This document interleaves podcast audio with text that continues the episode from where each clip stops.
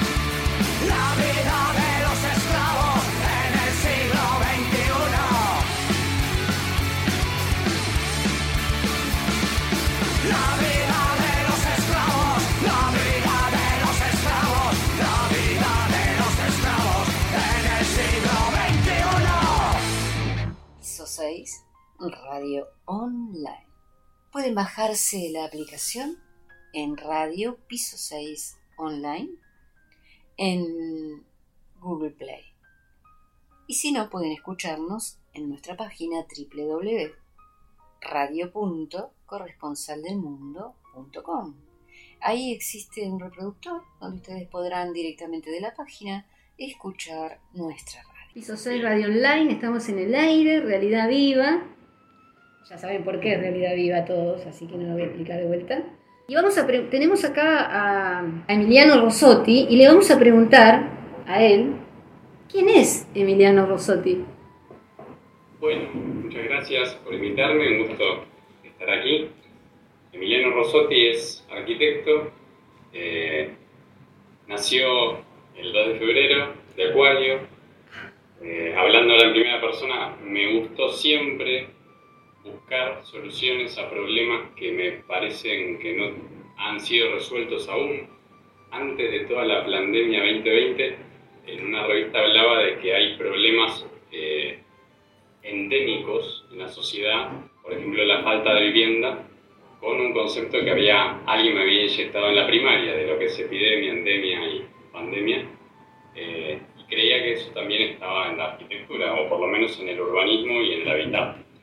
Y desde muy chico, por ejemplo, pensaba cómo puede ser que haya dos calles que se cruzan que permiten un choque, porque un auto no va por arriba, otro por abajo. Entonces siempre estuve eh, atento a eso, a, cómo nos enfrentan de todas las formas posibles para que no avancemos, para que pensemos que mi camino se interpone con el del otro y que tiene que sobrevivir el que acelera más. Perfecto. Así que bueno, desde ahí, eh, desde ese inconformismo, que primero pensaba, será un problema, habré nacido fallado, después me di cuenta que eso es como la base del diseño. Cuando uno puede criticar algo y a la vez proponer alternativas, deja de ser inconformista y pasa a ser un, por lo menos un, un facilitador de soluciones.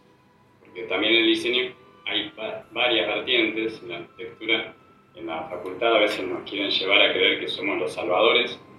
Eh, cuando se dibuja en un tablero se dibuja pensando con una perspectiva como si estuviéramos desde el infinito, que se llama sistema Monge, donde no hay punto de fuga, por lo menos al momento de dibujar en planta o en vista o en corte, los planos se dibujan desde el infinito. Entonces ya estamos en un espacio abstraído, sin tiempo, sin forma, y desde ahí creemos que podemos, o nos hacen creer en la facultad, que podemos solucionar todo incluso sin tener contacto con el usuario, con el cliente o con la persona que te contrata para buscar soluciones, cuando en realidad es todo lo contrario, si no tenemos empatía, sensibilidad eh, y si no buscamos realmente conectar con el deseo y la necesidad del que nos está llamando, difícilmente podamos hacer algo que le guste, que le acerque a la solución eh, y que a la vez sea algo de valor estético y social vas a hacer una cosa, muchas veces se están aplicando cosas prefabricadas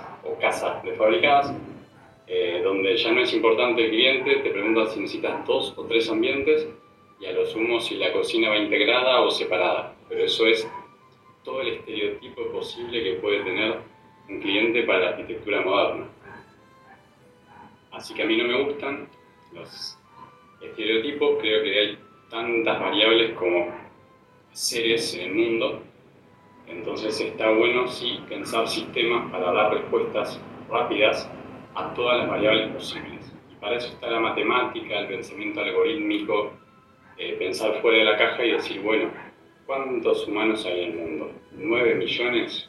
¿9 mil millones? Si las, eh, los inóculos no hacen su trabajo, como diría el señor Billy Portas, bueno, si se mantiene esa cantidad, cómo podemos hacer para dar 9 mil millones de soluciones de vivienda distintas, con una fórmula partiendo de una base que se pueda ir articulando y modificando según cada necesidad. Entonces ya no mapeamos roles o estereotipos, sino que mapeamos necesidades y formas de pensar y formas de ver la vida y entendiendo desde ahí podemos hacer un sistema dinámico donde la solución no la conocemos, pero tenemos un proceso que implica interacción con el otro y que nos puede llevar a una solución ideal para esa persona en muy poco tiempo.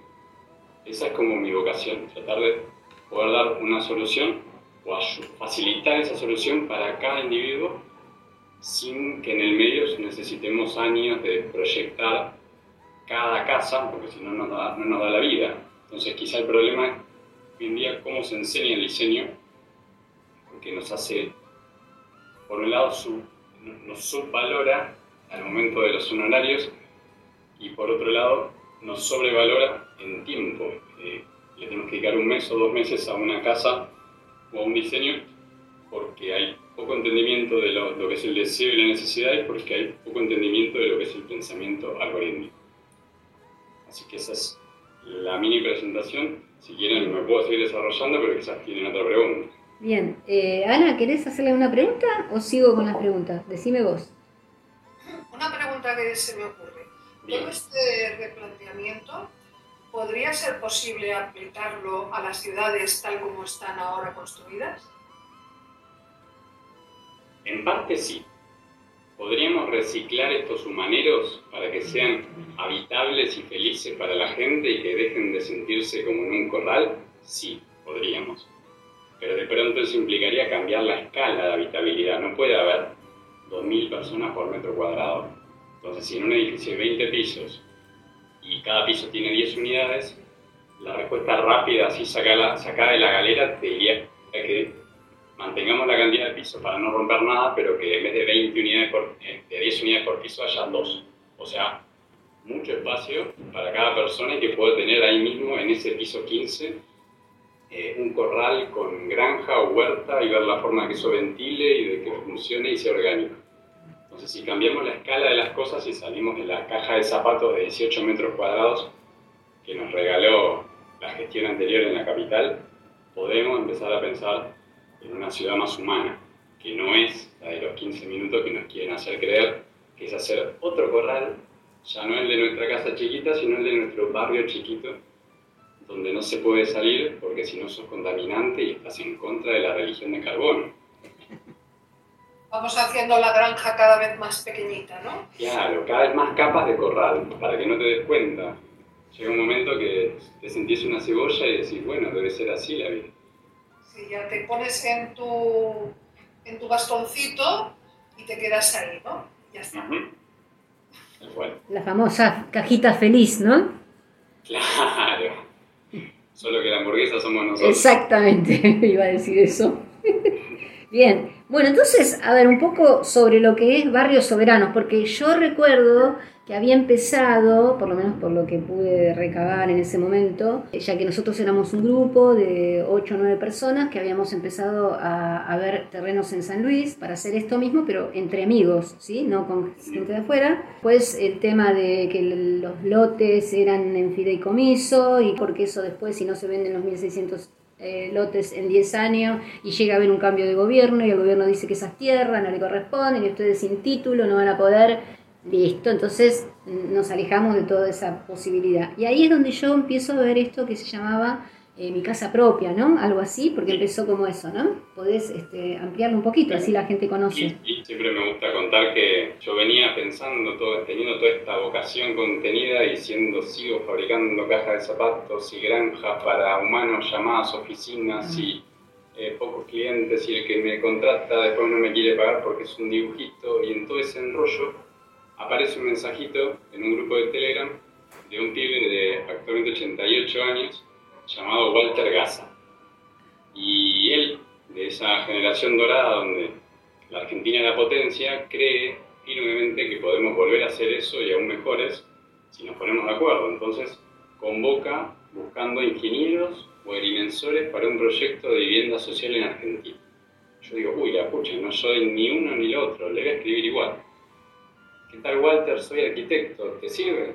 Eh, bueno, sí, dale, venite a comer y ahí nos hicimos amigos y empezamos a, compartir y participar y le dimos más fuerza a, ese mensajito y lo transformamos en un grupo de debate semanal, una vez por semana, los martes, de las 20 a las 20.30, ya nos empezamos a juntar con 5, 10, 15 personas que estuvieran de acuerdo en, en esa búsqueda y viendo también de qué se trata.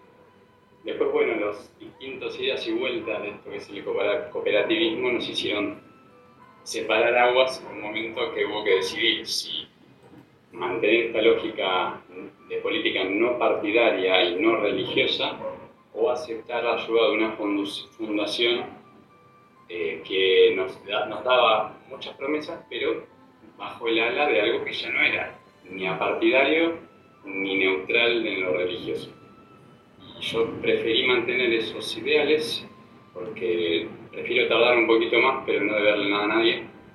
Y bueno, Walter decidió avanzar por el laburo porque con justa razón él dice que ya tiene muchos años y que quiere ver algo concretado, entonces ya no puede de alguna condición decir, bueno, dale, un ratito nos hacemos lo religioso y jugamos a que lo resolvemos. Así que simplemente por eso yo lo sigo estimando mucho y ahora ponemos a hablar Em, pero bueno, se abrió ese grupo en dos em, y ahí surgió Barrios Soberanos, entendiendo que hay que aclarar los cinco acuerdos de lo que no somos. Porque en esta lógica de conjuntos que nos han borrado en la matemática y en la lengua de la época militar, vamos reaprendiendo que a veces no se puede definir un conjunto real porque es infinito. Todo lo que nos puede definir va variando, va mejorando pero sí podemos definir lo que no somos. Entonces es infinito menos cinco cosas.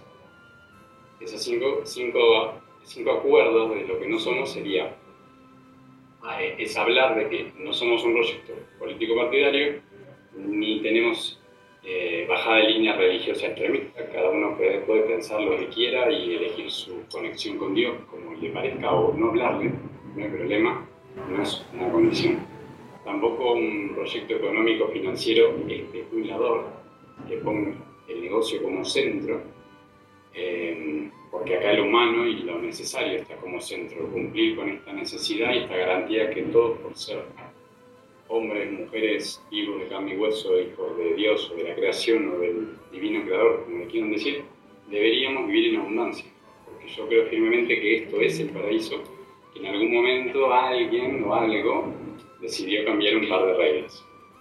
Entonces, bueno, esas tres, después tenemos que no fomentamos las drogas, hippies con abstenerse, si quieren cultivar una o dos hectáreas de marihuana, pueden hacerlo en el resto del país, el país es muy grande, pero no dentro de los barrios soberanos, porque entendemos que eso es lo viejo, eso es lo que se está cayendo, el soma, el tenernos en un mundo feliz de sumisión a una sustancia es lo que se está cayendo. Ahora volvemos a recuperar nuestro poder, nuestra voluntad, eh, nuestra chispa de voluntad, como diría eh, un autor que ahora no me sale, y desde ahí, bueno, crear algo más importante. Y la quinta, el quinto acuerdo, eh, política, religión,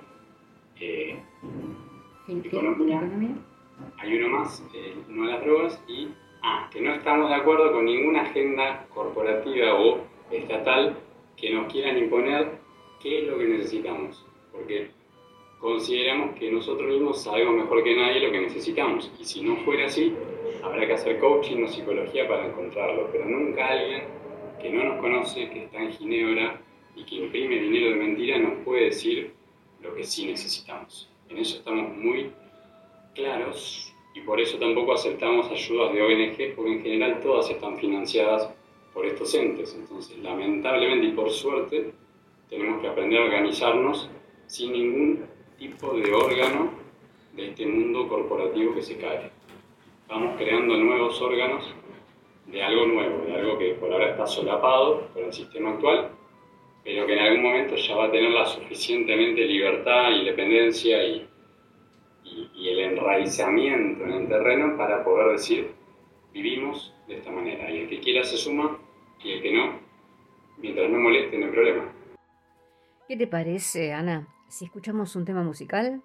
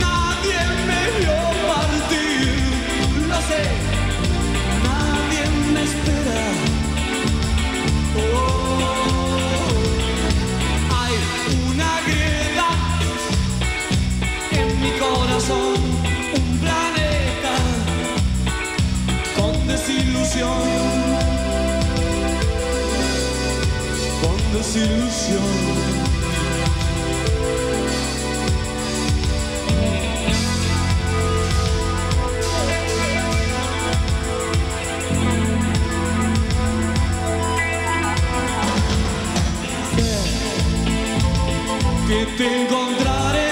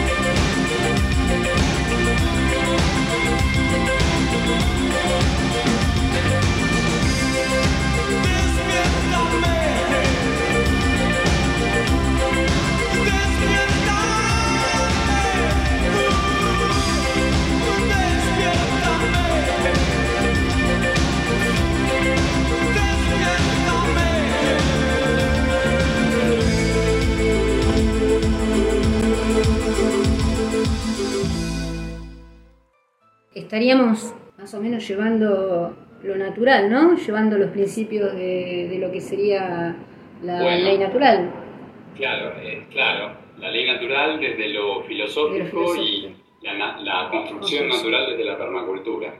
Volver al, origen, de alguna manera, eh, porque entendemos que no hay fideicomiso o ficción jurídica que nos pueda limitar si tenemos clara la voluntad de lo que somos y del acuerdo que tenemos con el Creador, con lo que creamos que es nuestra fuente de vida. Eso es algo inviolable y nadie puede decretar que mañana tenemos que actuar de otra manera porque ya lo firmamos. Yo digo, yo ya ese acuerdo no lo puedo romper, así que lo que quieras hacer, te felicito, eh, sea quien sea, no importa la altura que crea tener, porque no, no puedo romper un contrato, ya lo firmé. Así que de ahí para adelante somos libres. ¿Y mm, vos crees, ahora te pregunto algo más, más conceptual eh, sobre el tema del cooperativismo. ¿Vos crees que, crees que el cooperativismo, como vos lo ves, ¿no? O sea, de que son, somos como un equipo en realidad, no un grupo, sino un equipo de gente que va a trabajar unos para otros,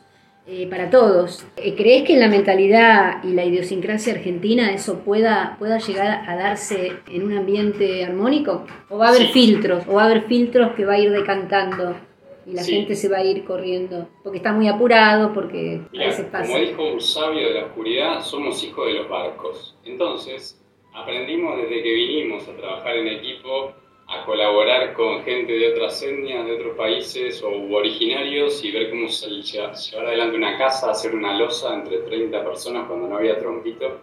Lo tenemos en los genes de los que estaban acá, que eran tribus muy poderosas y con mucha organización, aunque no quieran decir que eran tribalistas, y también porque los que vinieron tuvieron que hacer lo mismo. Ese sistema de mingas que hoy sigue existiendo en Chile, en Uruguay, en Paraguay con las cooperativas de yerba y de fruta, está latente en toda Latinoamérica. Y por suerte cada vez que nos presionan más y más, ese gen se despierta más y más, porque como cada vez ganamos menos, la única que nos queda es trabajar casi gratis para que todos estemos mejor y ahí nos damos cuenta que la plata no hace falta. Así que yo creo que sí, que, no, no, diría trabajar en equipo, aunque a veces sale porque estamos programados así, pero es eh, vivir en común en unidad.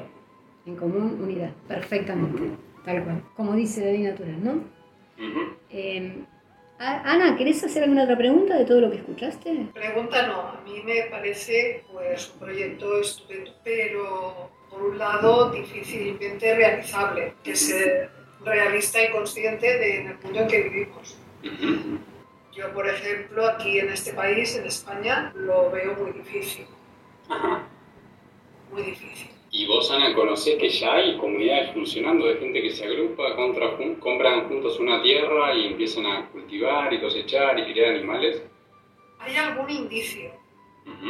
Algún indicio como tal estructurado que yo conozca, no. Claro, quizás no tienen bien escrito lo que los une y qué, no lo, es lo que no toleran. Hay mucho, en eso hay mucho palabra hablada a propósito, eh, mucho discurso en el aire, porque eso les permite a veces cambiar sobre la marcha las reglas a la voluntad de uno o dos. Pero yo conozco dos o tres casos de comunidades y de gente que se ha contactado a España que tiene proyectos similares. Entonces, creo que la semilla del de la cooperación o de la comunidad está en todos lados y sobre todo donde el sistema aprieta más.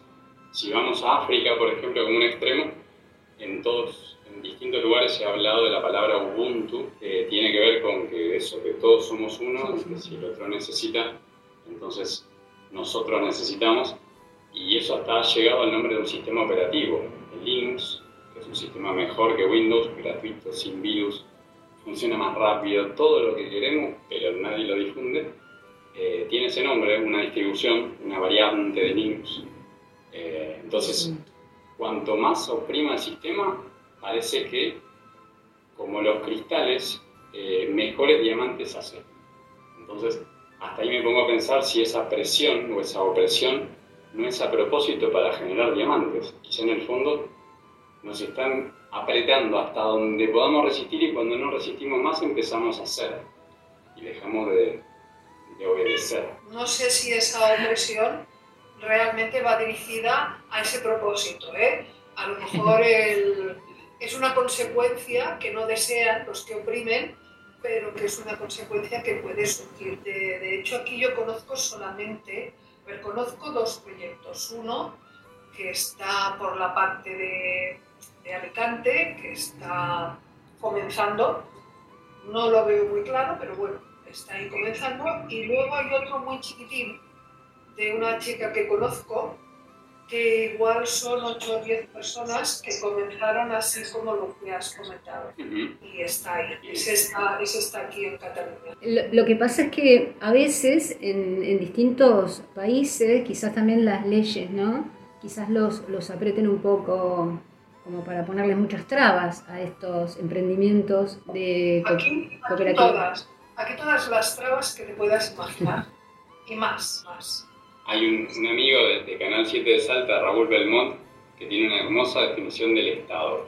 El Estado es la máquina de impedir, ya no es lo que gestiona y lo que te ayuda a resolver. Yo estuve participando en el Estado creyendo que podía cambiar algo y siempre la respuesta era, tenés que seguir las normas, esto no es lo que te pedí, esto no se puede, esto va en contra de la lógica de los compañeros, compañeros haciendo la B corta, porque está lleno entonces, bueno, yo no estoy ni a favor ni en contra de ningún partido, no quiero criticar de más, pero eh, hay mucho, mucha camaradería de la mala, porque en vez de pensar en la gente que contribuye y que necesita, piensan en su propia estabilidad salarial y continuidad laboral.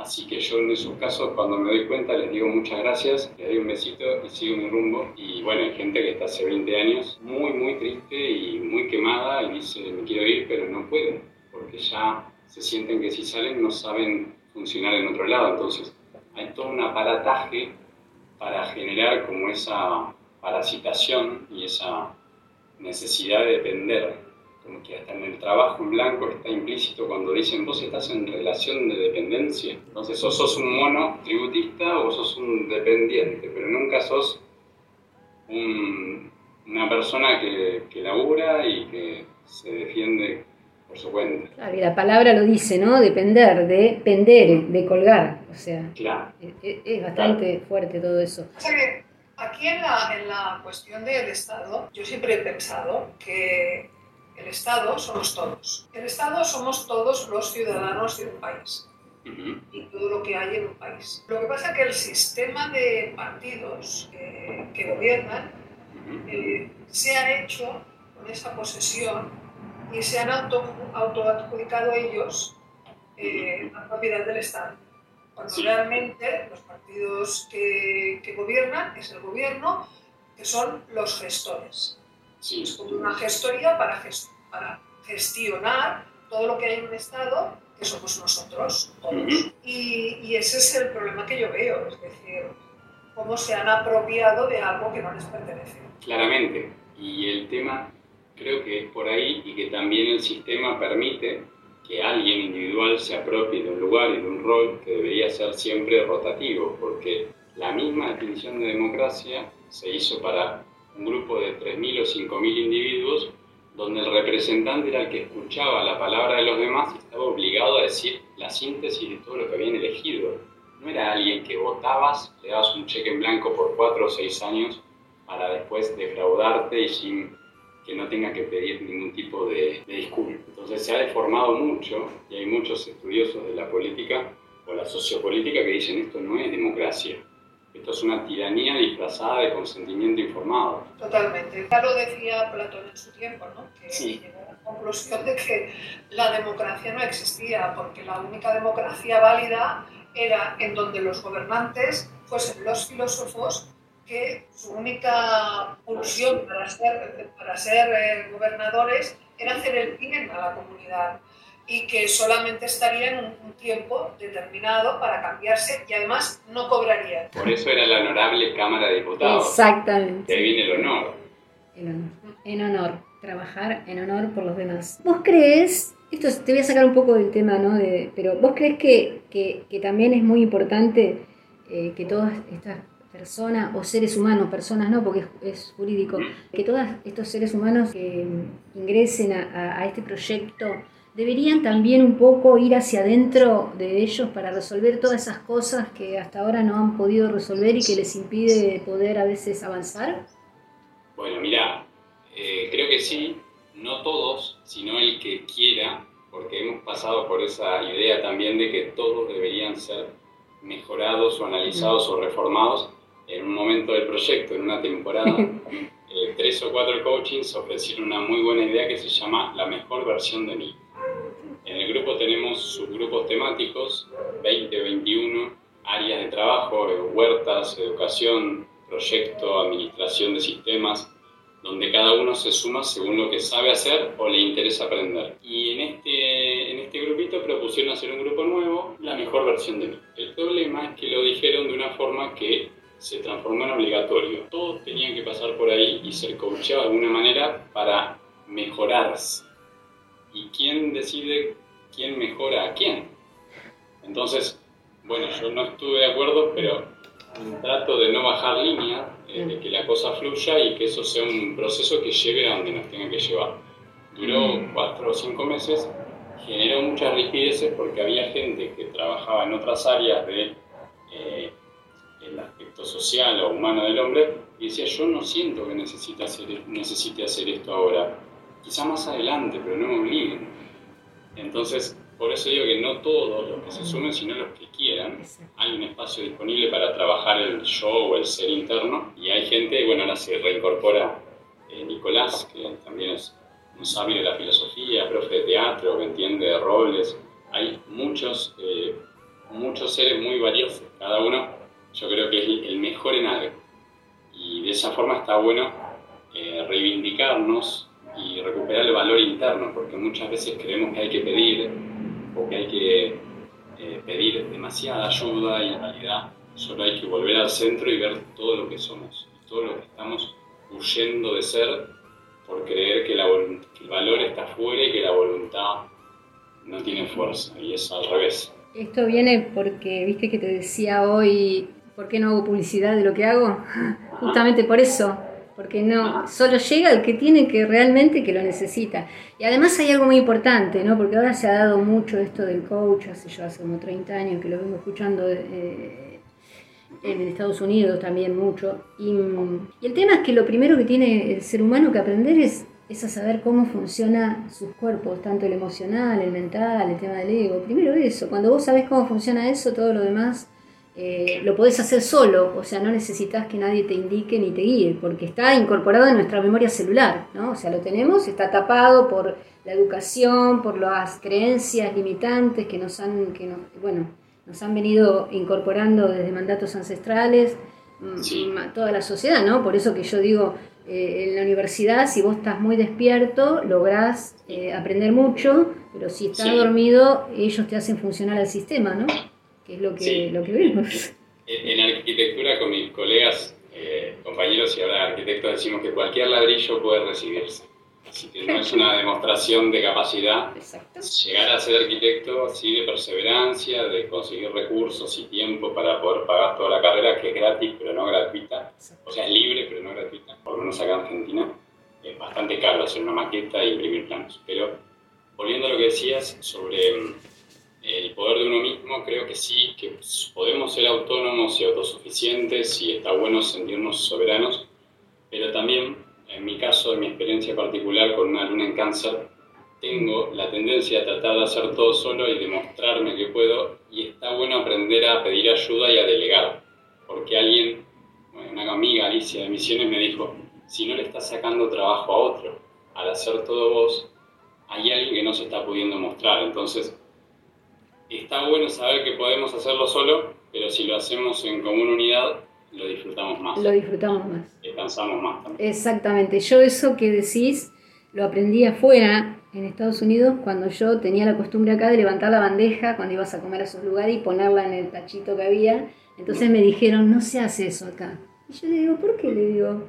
voy a dejar toda la mesa con la bandeja y todo. No, me dice, porque para eso he contratado a una persona y si no, vos le estás sacando el trabajo a esa persona me dijeron, ¿no? Es un, dice que tiene la luna en cáncer.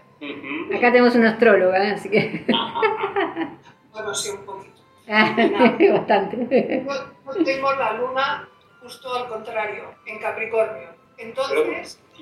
me equivoqué, yo la tengo en Capricornio, dije en cáncer, me equivoqué, es en Capricornio la ah, mía. Porque yo la tengo en Capricornio, mi luna en Capricornio me dice, no delegues porque nadie lo hará mejor que tú. Claro. De ahí, de ahí venimos los dos.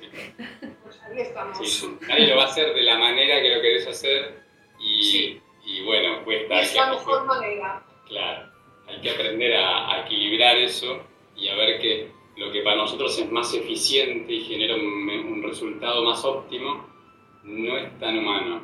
Es como que, bueno, es una cosa hermosa y valiosa, pero si tiene trabajo cooperativo en el medio, tiene más virtud, tiene más gusto. Bien, una pregunta. ¿Ustedes ahora están eh, buscando los terrenos? Sí, tenemos varias líneas abiertas de cooperación. Por un lado, em, tenemos dos o tres terrenos candidatos. Son cuatro proyectos en Córdoba, San Luis, Misiones y Chubut. Se abrió un quinto ahora hace un ratito en Buenos Aires porque hay gente que no se quiere despegar mucho de la familia y puede seguir sumándose cualquier provincia donde haya gente con ganas de disponer de tiempo y, buscar y concretar.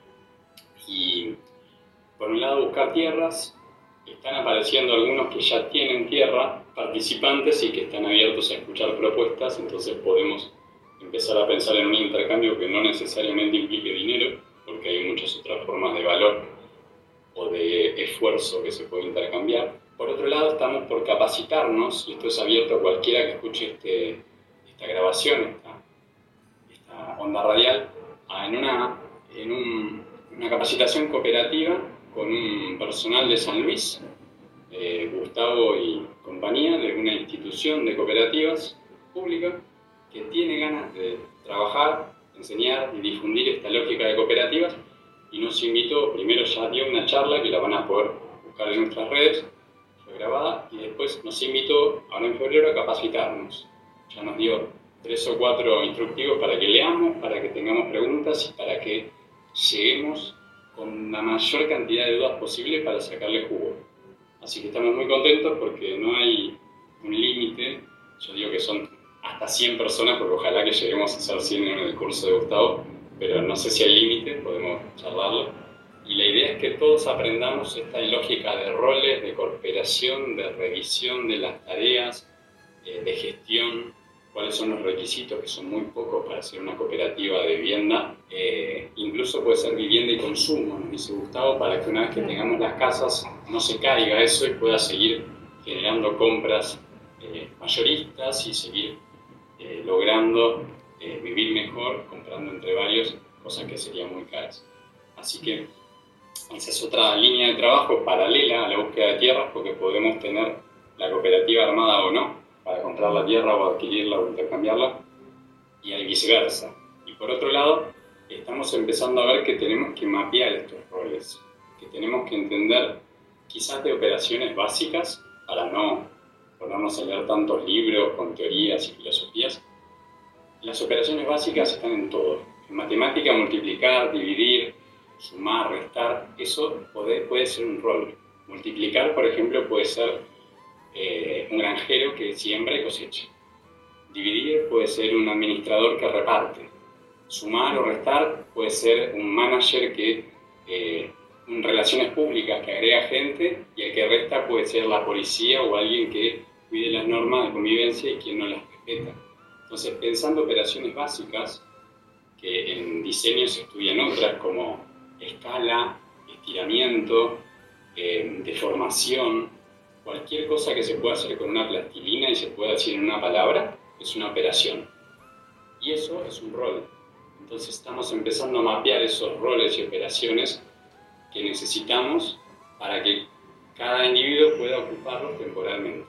Yo siempre aclaro que no quiero ser presidente de nada, eh, simplemente generar esta lógica de intercambio cooperativo donde todos podamos dar lo mejor de nosotros y recibir lo mejor de otros y si esto logra y levanta vuelo, después cada uno podrá tener su casa. Algunos quieren ser nómades, ir de barrio en barrio, otros quieren quedarse en un lugar y enraizar.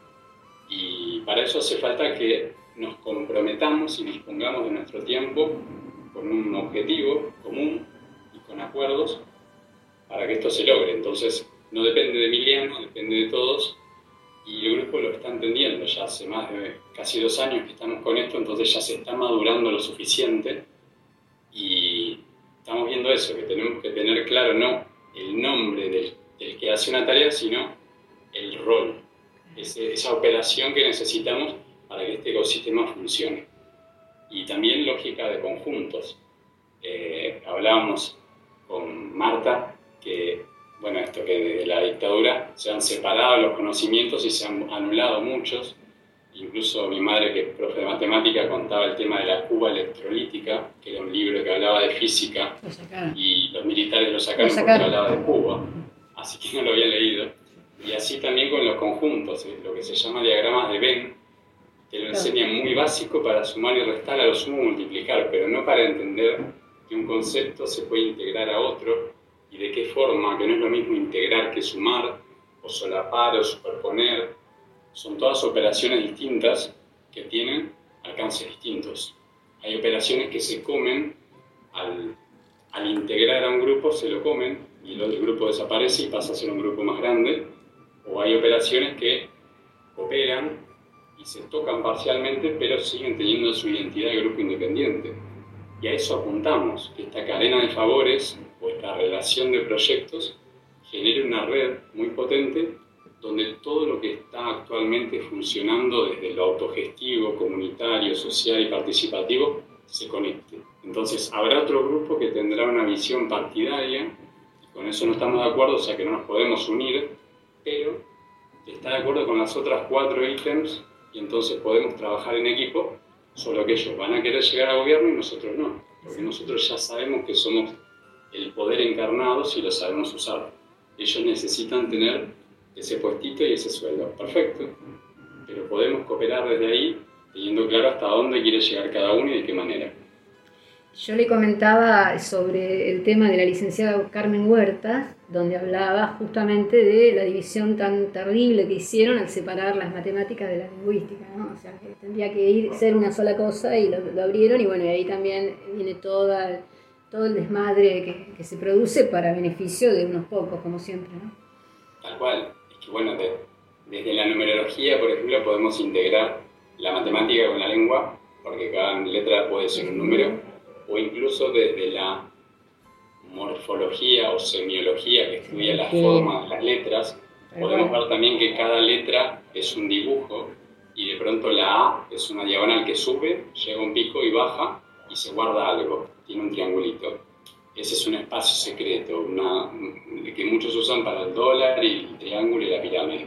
Bueno, cada letra pues, es un arcano, es un símbolo. Podría ser una tarjeta de tarot tranquilamente y funciona. Entonces, entendiendo, incluso estudiando idiomas distintos y formas de hablar o modismos, cuando nos quieren agregar una X, están poniendo una intención de anular vocales.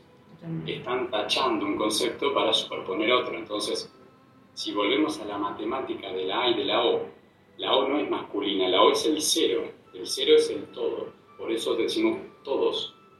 Pero bueno, ahora se quiere hacer entender que incluir es tachar, porque le pones la X, entonces ni siquiera lo podemos pronunciar, pero alguien propone que eso es matemáticamente posible. Bueno, habrá que rever si podemos adaptar las fórmulas matemáticas a eso o dejamos la X como una incógnita, que para eso fue pensada, y dejamos la O para la inclusión, entendiendo que la inclusión no es solamente un tema de sexo, sino ciegos, que necesitan braille, sordos que necesitan gestos, mudos que necesitan teclados o dibujar lo que piensan. Entonces, eso es incluir, buscar todas las limitaciones que uno tiene, las capacidades diferentes, como se dice ahora, y desde ahí que todos puedan sumarse a eso, inclusive los que tengan gustos distintos, porque estamos eh, convencidos de que cada uno puede eh, vivir su vida como quiera mientras no lastime a otro y mientras no se meta con los niños. Creo que esas son dos cosas que podemos estar de acuerdo, aunque uno después decida estar eh, de una forma que no es la convencional. Tal cual. Así pienso en también. En ese aspecto que comentas sobre la O y la inclusión en la O, hay una gran ignorancia hoy en día con respecto a la lengua castellana. La lengua castellana, en su acepción de todos, implica todos. Y todos es todos los géneros, masculino, femenino y todo lo que quieras. Si lo ligamos con la teoría de conjuntos, la O sería el círculo de un conjunto que integra todos el resto de subconjuntos que están dentro. Exactamente. Y la E, que se usa para deformar la O y decir todes, la E es el símbolo del espacio muestral, que es todo lo que queda fuera de la, de la O, del todos. O sea que en realidad eh, es como hablar de el yo, que yo soy yo y mis circunstancias, como diría José Ortega Gasset, pero en vez de hablar del yo, eh, mi yo queda definido por la E, que son las circunstancias, o sea, no. Porque te sacan todo el poder y te dicen todo lo que tenés adentro no sirve, y lo que sirve es lo que te digan de afuera, la E. Entonces todo, todo, todo está pensado ideológicamente, y si nos ponemos a estudiar a fondo cualquier arte, sea un arte convencional o un arte oculto, sea astronomía, eh, podemos llegar al fondo y ver que hay cosas muy relacionables con todo y cosas que son falsas que han inyectado para deformar ese conocimiento. Pero por suerte no han deformado todos los conocimientos de la misma manera. Entonces, a medida que uno va en un camino hasta el fondo y después al otro y después al otro, encuentra verdades distintas que se pueden integrar y recomponer ese rompecabezas. Por eso está bueno aprender un poquito de cada cosa. Exactamente. Bueno, eh, esto me gustaría tener otra charla más adelante porque realmente esto es, muy bueno, me gusta mucho pero ya estamos llegando al final porque se nos va a cortar. Y me gustaría que nos dijeras cómo la gente puede conectar con ustedes, cómo los puede contactar. Y mm, después cuando haga el video, que voy a hacer un video también, pero solamente con la voz, y ahí vamos, voy a poner todo. Así que te pediría que nos dejes esos datos y que además un último mensaje para la gente, ¿no? Que desde el corazón, desde el corazón del proyecto, que quieras dejarle a todos los seres que están escuchando esto y que se quieran sumar de alguna u otra manera y que por supuesto dejarles el aliento para que no tengan miedo porque esto es está funcionando. ¿Cómo contactarnos? Los que usen Instagram, eh, buscar el usuario Barrios Soberanos Ahí está toda la info y en la biografía, o sea, la descripción inicial, hay un árbol de links, que es otro link más difícil de pronunciar, pero lo digo, linktr.ee barra barrios soberanos. En ese árbol de links cuelgan todos los frutos del conocimiento que vamos construyendo en, equipo colaborativamente y tienen acceso a todas las redes, eh, canales de, de diálogo y participación en WhatsApp, en Telegram, también un canal de información más específico, sin tanto debate, para que puedan ver los avances y las noticias sin tanto ruido. Eh, entonces, también tienen bibliotecas abiertas de muchos libros de autoconstrucción, huertas, salud, em, cooperativismo. Estamos, todo lo que vamos aprendiendo lo vamos subiendo porque el que se suma mañana nos pregunta qué fue lo que hablaron ayer. Bueno, en Telegram está todo el historial de lo que vamos hablando, así que pueden ir hacia atrás en cualquier grupo temático, que son como 22, y también pueden acceder a estas bibliotecas. Eh, tenemos un link para proyectos amigos, eh, Red de Democracia Directa, Activate Argentina, que somos primos en la forma de ver, de ver las cosas. Y lo que me gustaría decirle el mensaje para el oyente es que se conecte con lo que realmente le nace, que es a su chispa, y desde ahí puede seguir adelante seguramente y romper todas las barreras de código que le han programado porque somos muy, muy poderosos. Exactamente, somos muy poderosos. Emiliano, un gusto haber tenido esta charla, me encantó, espero que podamos tener otras para ir difundiendo esto por todos lados. Agradecemos mucho a mi compañera Ana Morte, que en su país ya son la una, dos de la mañana, más o menos. No, no, no, llevo mucho lío hoy con el horario. Ah, bueno, bueno, el Piscis. Porque con esto de que adelantamos y atrasamos la hora en invierno y en verano, a mí me vuelve loca. No, ahora son casi las 12 de la noche. Bueno, pero igual es un tirón, ¿no? Este, agradecemos muchísimo, Ana, que hayas podido estar.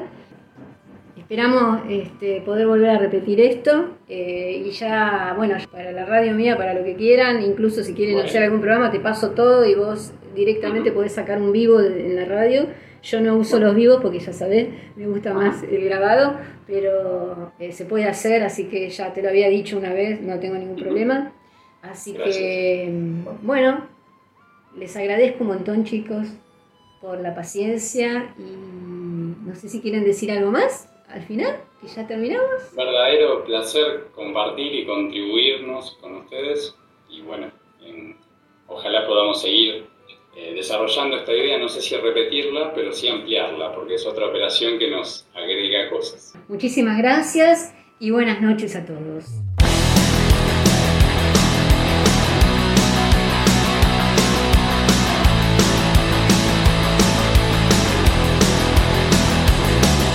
Estoy mirando atrás y puedo ver entera. Y sé que estoy en paz, pues la viví a mi manera. Crecí sin derrochar, logré abrazar